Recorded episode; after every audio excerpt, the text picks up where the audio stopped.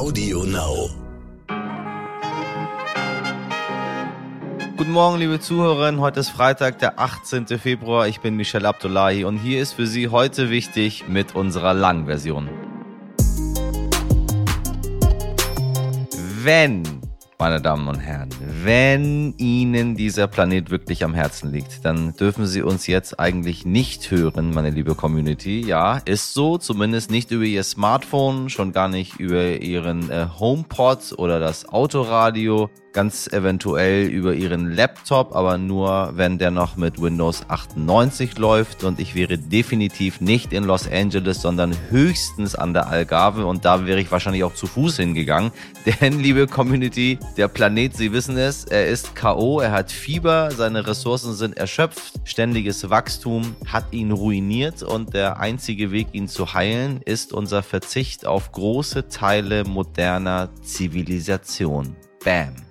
So sieht es zumindest mein heutiger Gast, Professor Dr. Nico Pich. Er ist Wachstumskritiker und bringt, wie ich finde, einige ziemlich steile Forderungen mit, wie wir in Zukunft leben müssen. Ja, Sie ahnen es schon, Ihr Thermomix wird diese Folge nicht überleben. Und zum Stichwort, dass die Erde irgendwann dann, weiß ich nicht, nicht mehr kann die Erde kann schon. Die kann, glaube ich, ganz schön gut, bis die Sonne sie irgendwann schluckt.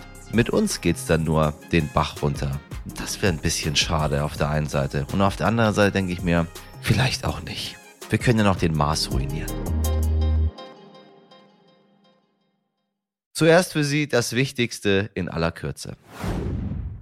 Truppen weg, Truppen wieder da, Truppen weg, Truppen wieder da, Truppen weg und Truppen wieder da. Die Situation an der ukrainischen Grenze hat sich nach einer vermeintlichen Entspannung wieder verschärft. US-Präsident Joe Biden sagte gestern, dass er trotz aller Beteuerungen aus Moskau einen russischen Einmarsch in die Ukraine befürchte, und zwar schon in den nächsten Tagen. Und sie sind raus. Frankreich, seine europäischen Partner und Kanada beenden ihren militärischen Antiterroreinsatz im westafrikanischen Mali. Grund für den Rückzug ist das zunehmend schwierige Verhältnis zu den Militärmachthabern in Mali und übrig bleibt die Bundeswehr.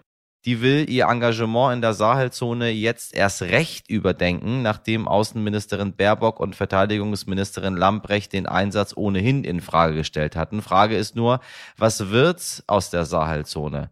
Dort sind mehrere bewaffnete Gruppen aktiv, die etwa dem sogenannten IS oder Al-Qaida die Treue geschworen haben. Zu den Hintergründen hören Sie gerne nochmal in unsere Folge 209. Morgen ist Gedenktag für Sedat Gürbüz, Gökhan Gültekin, Said Nessar Hashemi, Mercedes Kirpac, Hamza Kurtovic, Willi Viorel Paun, Fatih Saracolu, Ferhat Unvar und Kaloyan Velkov. Am 19. Februar 2020 wurden sie in Hanau von einem Rechtsextremisten ermordet. Außerdem wurde der 11. März in Deutschland jetzt offiziell zum nationalen Gedenktag für Opfer terroristischer Gewalt gemacht. Gestern hat sich der Bundestag dazu in einer aktuellen Stunde mit dem Kampf gegen Rechtsextremismus in Deutschland befasst. Dazu Innenministerin Nancy Faeser. Der Rechtsextremismus ist die schlimmste Bedrohung unserer freiheitlich-demokratischen Grundordnung. Was für eine Erkenntnis. Was für eine Erkenntnis. Wow. Aber schön, wenigstens spricht es die Innenministerin laut aus, zumindest. Hoffentlich bleibt es nicht bei Symbolpolitik. Da bringen dann auch 365 Gedenktage nichts.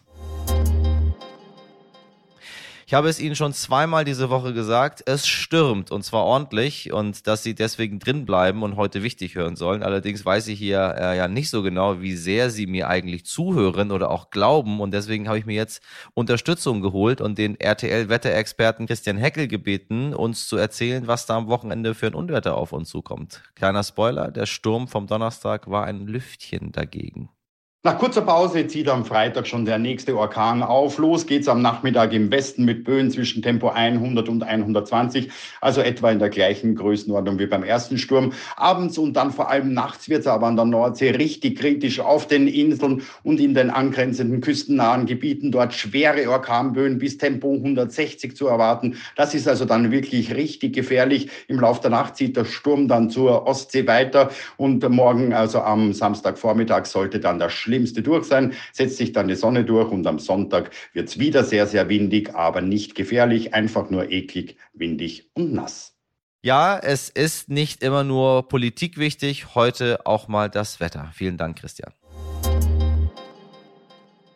Doping und Sport, Sport und Doping, ja, diese beiden Dinge gehören irgendwie zusammen, meint man, nachdem kaum ein internationales Turnier ohne Skandal auskommt. Bei Olympia hat es dieses Jahr die gerade einmal 15-jährige Eiskunstläuferin Kamila Valjeva erwischt. Gegen sie läuft ein Verfahren wegen Dopings, das im Falle eines Medaillengewinns die gesamte Siegerehrung hätte ausfallen lassen. Doch es kam anders. Nachdem gestern alles nach Gold für sie aussah, stürzte sie im Finale mehrfach und wurde letztlich Vierte.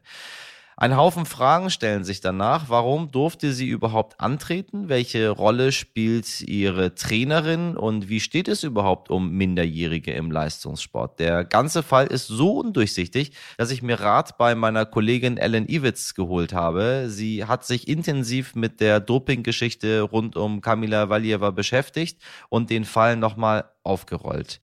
Hallo Ellen, kannst du den Fall der Eiskunstläuferin Valjeva noch mal kurz umreißen? Was ist da jetzt genau passiert?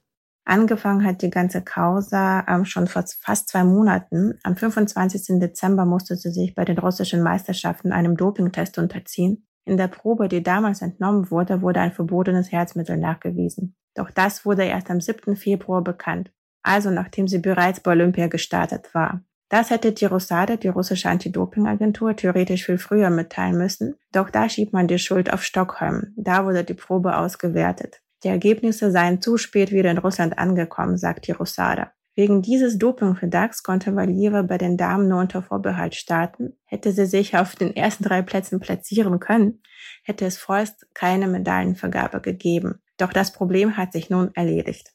Der Internationale Sportgerichtshof spricht von einer zu schützenden Person aufgrund ihrer Minderjährigkeit. Wieso dürfen Minderjährige wie Valjeva denn mit 13 überhaupt schon Profi werden und mit 15 an den Olympischen Spielen teilnehmen? Das erklärt sich vor allem durch die Leistungsanforderungen, die in den letzten Jahren wirklich extrem gestiegen sind. Ähm, tonangebend ist da nicht zuletzt die umstrittene Trainerin von Valieva, Eteri Tutberidze. Sie treibt ihre Mädchen wirklich zu immer neuen Rekorden an und sie war es auch, die 2018 eine Art Revolution im weiblichen Eiskunstlauf gestartet hat, Damals ließ sie ihre Schülerin Alexandra Trusova zwei vierfache Sprünge springen, und zwar bei den Junioren-Weltmeisterschaften. Damals war sie erst 13 Jahre alt. Und seitdem ist der Bedarf nach neuen Sprüngen und neuen Rekorden ebenso groß, dass alle ihre Schülerinnen die vierfachen Sprünge wagen und es gelingt ihnen auch. Und äh, man muss sagen, dass bis 2018 vierfache Sprünge nur bei den Männern üblich waren. Sag mal, unter welchem Druck stehen denn gerade die jungen AthletInnen?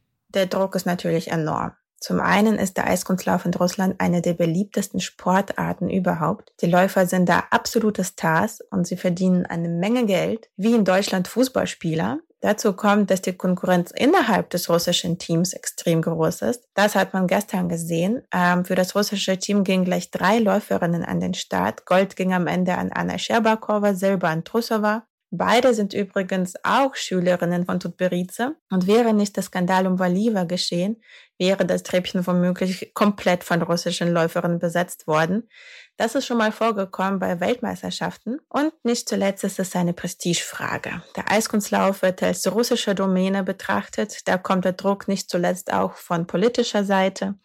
Und im Kreml zählt man liebend gern Medaillen. Wie geht es in diesem Fall nun weiter? Wann kann man mit einer Entscheidung rechnen und welche Konsequenzen könnte es geben?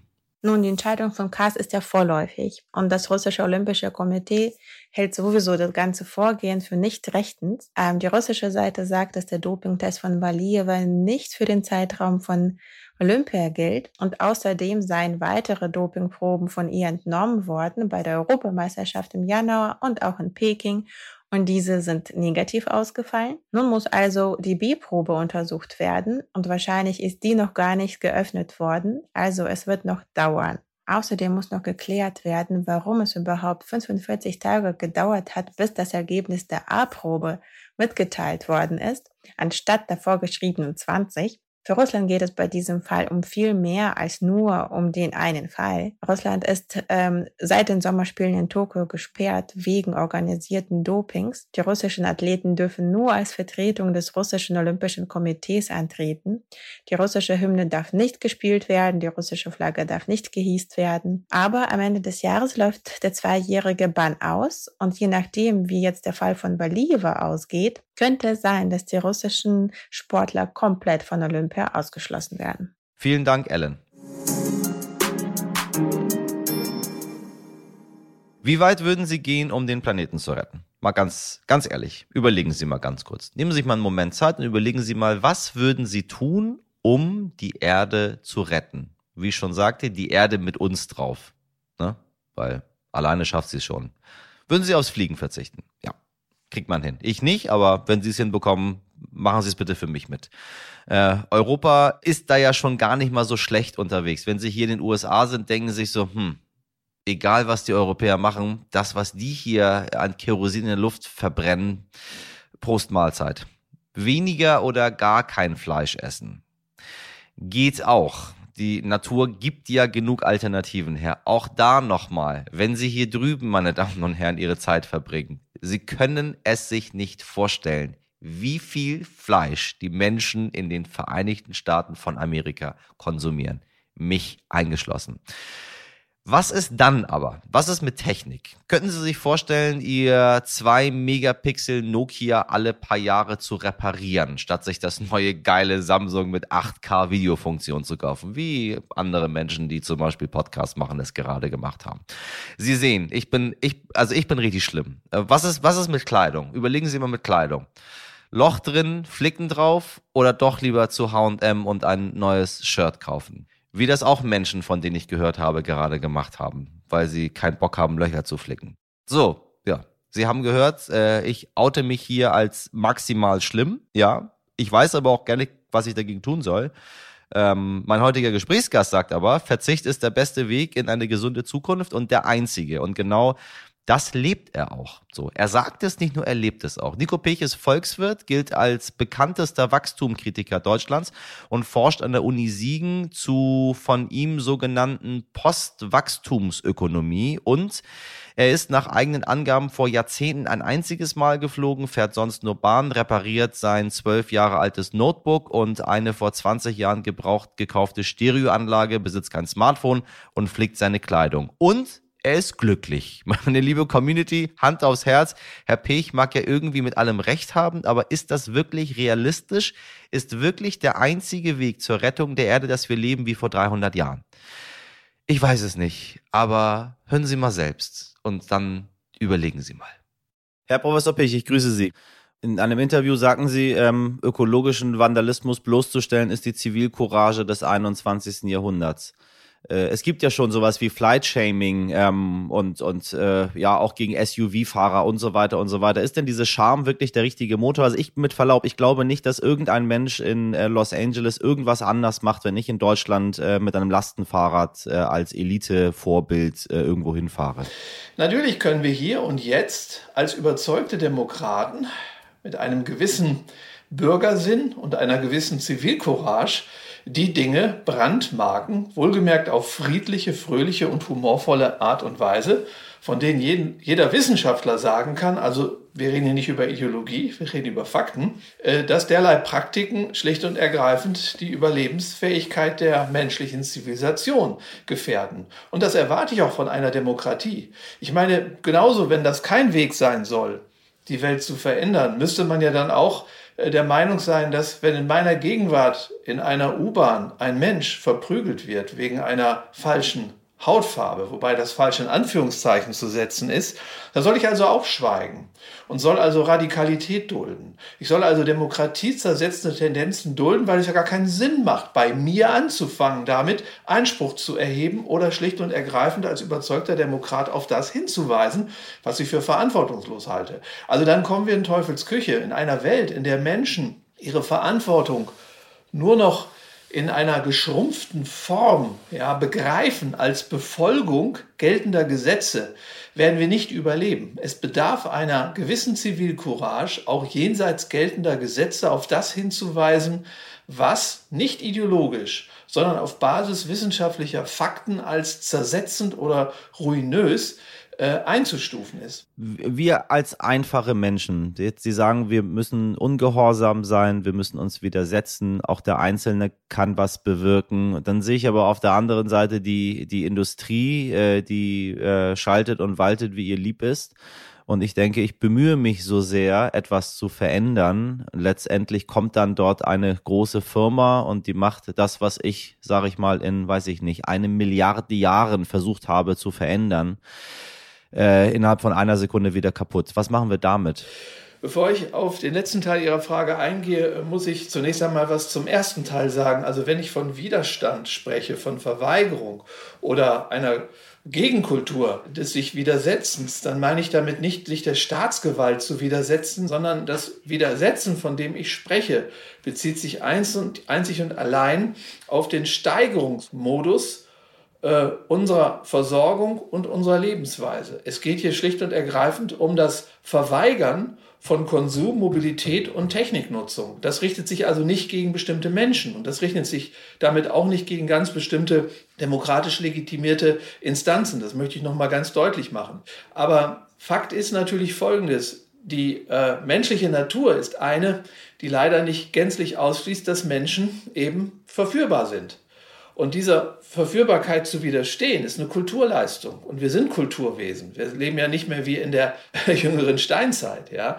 Das heißt, wir sind in der Lage, äh, durch Lernen, durch Üben, durch Bildung, durch eben das Etablieren dessen, was wir Kultur nennen, uns auch solchen äh, Tendenzen, die in unserer Natur liegen, zu widersetzen.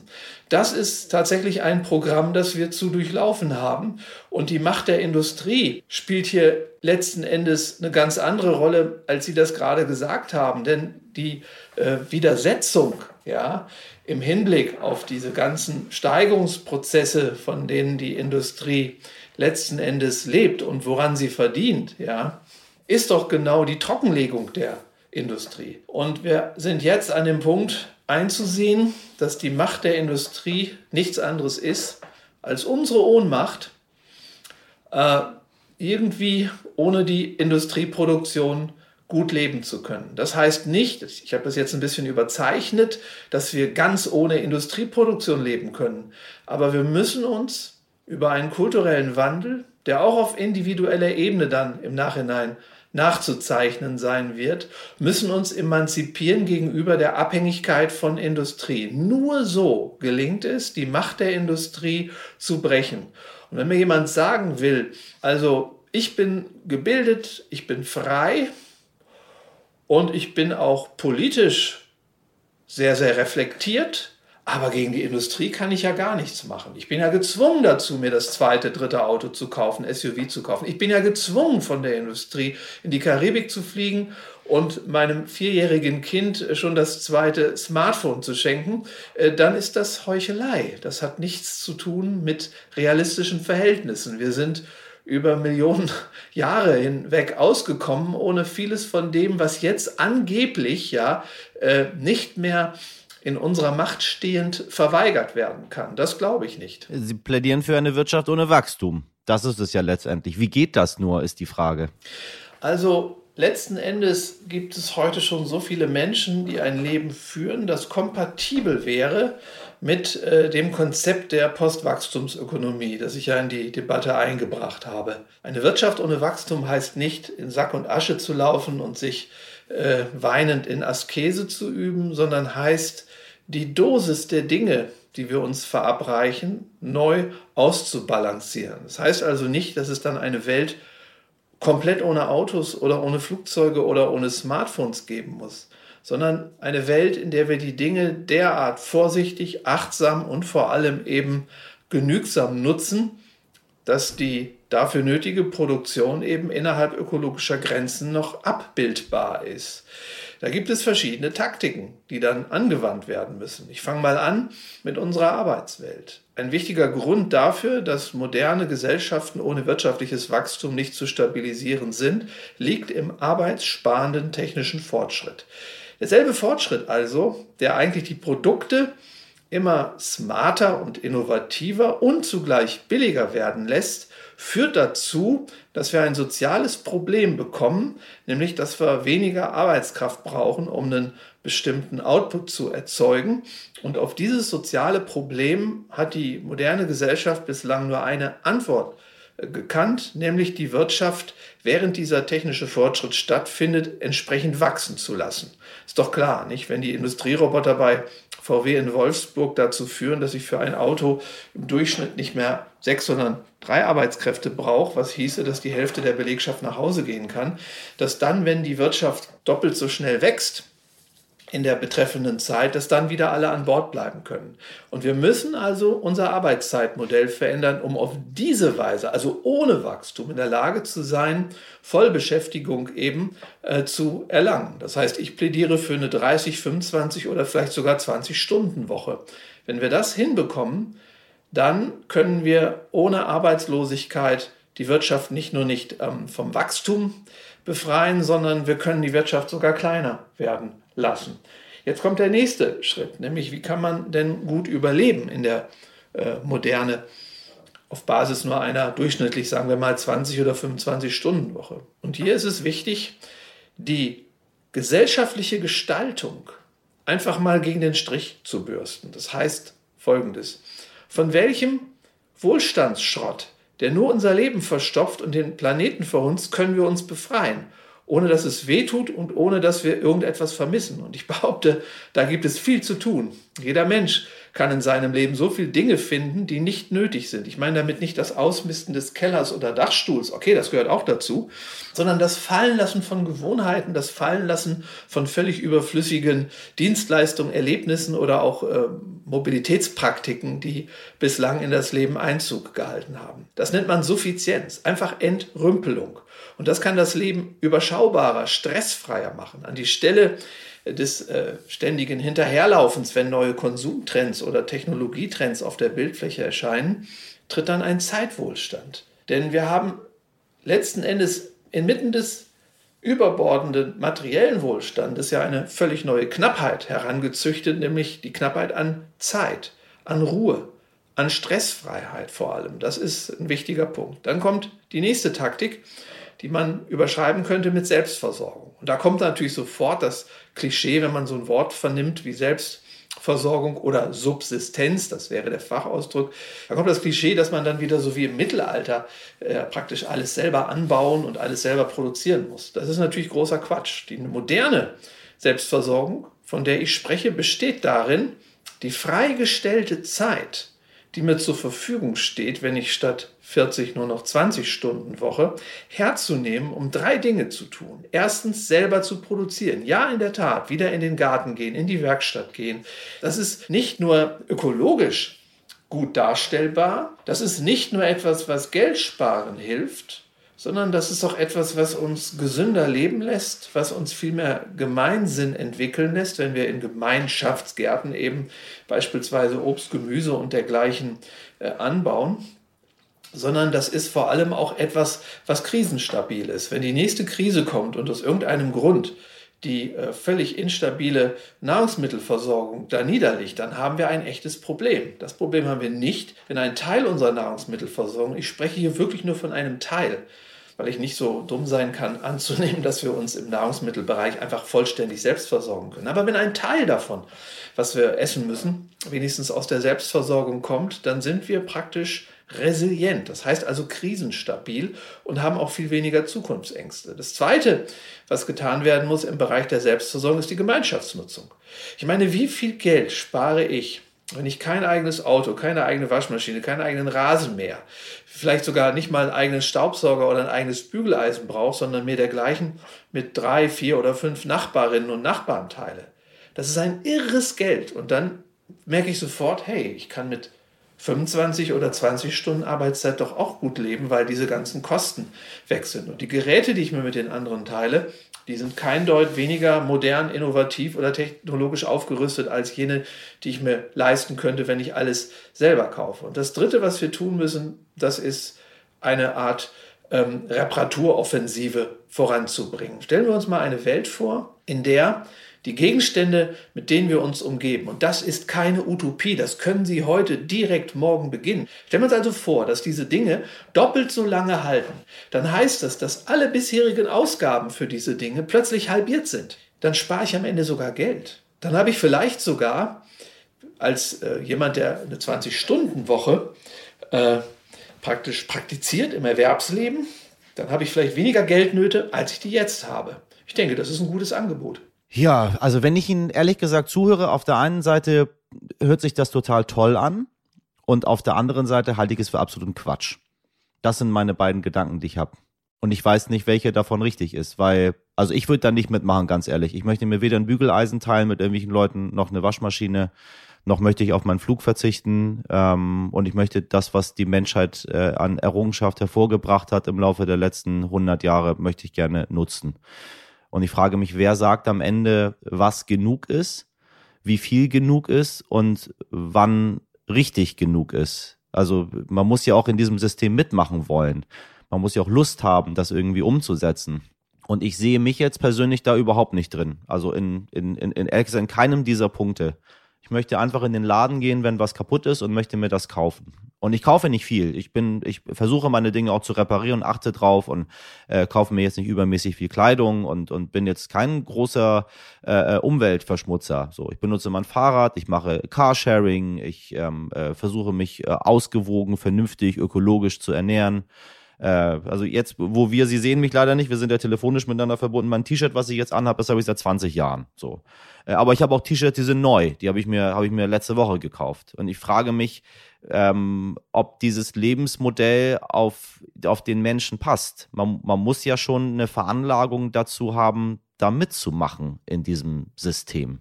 Es ist nur so, dass äh, wir, wir schon eigentlich im freien Fall sind. Wir stehen schon sozusagen mit einem Bein im ökologischen Sarg. Und, äh, und dann äh, wollen wir sagen, wir, wir zelebrieren aber das, was wir da angeblich als äh, Errungenschaft äh, jetzt für uns ähm, verbreitet haben, weil es sind ja nun Milliarden Menschen, die so leben, wie wir auch in Deutschland oder zumindest vom Prinzip her so, äh, das wollen wir jetzt aber nicht aufgeben. Äh, das werden wir schon noch aufgeben. Also der Preis für unseren Wohlstand ist eben, dass wir hier ein, ein Dominospiel aufgebaut haben, ohne die hohe technologische Aufrüstung der Produktionssysteme und ohne die diffuse Globalisierung der Liefer- und Produktionsketten ist all das, was Sie da gerade aufgezählt haben und was Ihnen so ans Herz gewachsen ist, undenkbar. Und diese Ökonomie, ja, äh, die hält gerade, wenn man das in Zeitdimension ausdrücken wollte, so einen, historischen Augenaufschlag lang. Nicht? So ähnlich wie wenn ich mein Mobiliar verbrenne, um mir die Hände zu wärmen und danach habe ich nichts mehr. Also das, das mit einer solchen Fortsetzungsvermutung, wie Sie das gerade haben anklingen lassen, zu versehen, jetzt muss ich aufpassen, dass ich nichts Falsches sage. Also ich sage es mal so, ist nicht so wahnsinnig klug. Also ich denke mal, die Fakten liegen auf dem Tisch. Ich meine, wir haben ja gerade so viele ich meine, schon fast Jahrzehnte hinter uns gebracht, äh, die uns äh, mit so viel Erkenntnissen auch bereichert haben über die Fehler und die Pathologien unserer Lebensweise, dass wir ja auch hier über kein neues Phänomen sprechen. Ich meine, 1971, 72 fing die Debatte an. Das liegt jetzt genau 50 Jahre zurück. Also wir können hier jetzt auch nicht über Fakten streiten, die eigentlich schon so etwas wie eine Evolution, eine Evolution des Denkens hinter sich haben. Ich hoffe, dass unsere ZuhörerInnen aus äh, dem beiden, was wir gesagt haben, was mitnehmen. Ich bin ja ganz auf Ihrer Seite, Herr Professor Pich, äh, aber ich habe noch nicht den richtigen Weg gefunden, wie ich aus dieser Nummer wieder rauskomme, sagen wir es mal so. Ähm, wir werden weiter darüber uns unterhalten, äh, bis wir entweder als Menschheit nicht mehr da sind oder bis wir einen Weg gefunden haben, aus der Nummer rauszukommen. In jedem Sinne, vielen Dank für das Gespräch. Ich danke Ihnen ganz herzlich für das Gespräch. Ebenfalls. Bis bald. Ohren auf. Eine Woche voller Liebe geht zu Ende. Wir waren in Großbritannien, in Indien, haben Höflichkeitsschokolade in Japan gegessen und in Hotellobbys in Jerusalem gesessen. Und heute, ja heute, am letzten Tag unserer Wochenserie über die Liebe in aller Welt, dann nehme ich Sie mit in meine Heimat, in den Iran, meine Damen und Herren. Ja, meine Redaktion sagte, Michelle, wie ist das denn mit der Liebe im Iran? Habe ich ein bisschen nachgedacht und dann ist mir aufgefallen, hm, mit der Liebe ist es im Iran genauso wie überall auf der restlichen Welt auch. Da finden sich dann zwar Leute, die mögen sich eine Zeit, dann mögen die sich nicht mehr, dann lassen sie scheiden. Ja, und so weiter und so weiter. Also, ähm, was kann ich Ihnen über die Liebe im Iran berichten? Heutzutage wird im Iran sehr viel im Auto gedatet. Die Iraner fahren auch sehr gerne sehr viel Auto. Dann fährt man mal hier so ein bisschen in der Gegend rum und dann checkt man sich so gegenseitig aus, so ein bisschen cruisen, so wie, den, wie, wie, wie früher man das äh, gemacht hat, als die Spritpreise bei uns noch sehr günstig waren.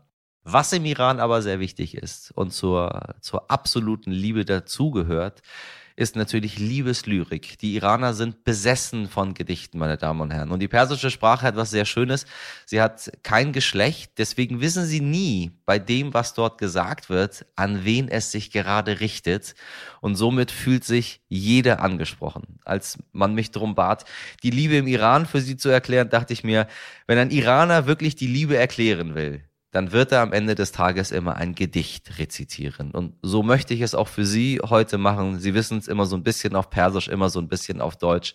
Ein Liebesgedicht, was ähm, Mohabbat heißt, was Liebe bedeuten kann, aber auch, ja, wie soll ich sagen, ähm, Glückseligkeit ein wenig auch. Glückseligkeit, ja, das passt doch beides zusammen. Vom Nationaldichter Molavi, bei Ihnen hier in Westeuropa unter dem Namen Rumi bekannt. Und das ist mein Abschluss für diese Woche zum Thema Liebe. Ich hoffe, es gefällt Ihnen. از محبت تلخی شیرین شود و از محبت مسها زرین شود از محبت خارها گل می شود و از محبت سرکه ها مل می شود durch die Liebe war das Bittere süß und hold, durch die Liebe war das Kupfer reines Gold. Durch die Liebe Dornen Rosen sein, durch die Liebe ward aus Essig Wein. از محبت نیش نوشی شود و از محبت شیر موشی شود از محبت مرده زنده می شود و از محبت شاه بنده می شود durch die Liebe verliert der Schmerz seinen Graus, durch die Liebe ward der Löwe eine Maus. Durch die Liebe wird belebt, wer entschlafen, durch Liebe werden Könige zu Sklaven. از محبت زخم صحت می شود و از محبت قهر رحمت می شود. از محبت دار تختی می شود و از محبت بار بختی می شود. Die Liebe bot der Krankheit Heilung dar, durch Liebe der Zorn Vergebung war. Die Liebe füllt der Löcher Lücken, die Liebe baut über Hindernisse Brücken. Die Liebe macht das tote Brot zur Seele, macht ewig die vergängliche, die Seele. Die Feder eilt im Schreiben kaum zu halten, kommt sie zur Liebe, muss sie zerspalten. Wie ich die Liebe auch erklären will, komm ich zur Liebe, schweig ich schamvoll still. گرچه تفسیر زبان روشنگر است لیک عشق بی زبان روشنتر است Erklärung mag erleuchten noch so sehr doch Liebe ohne Zungen leuchtet mehr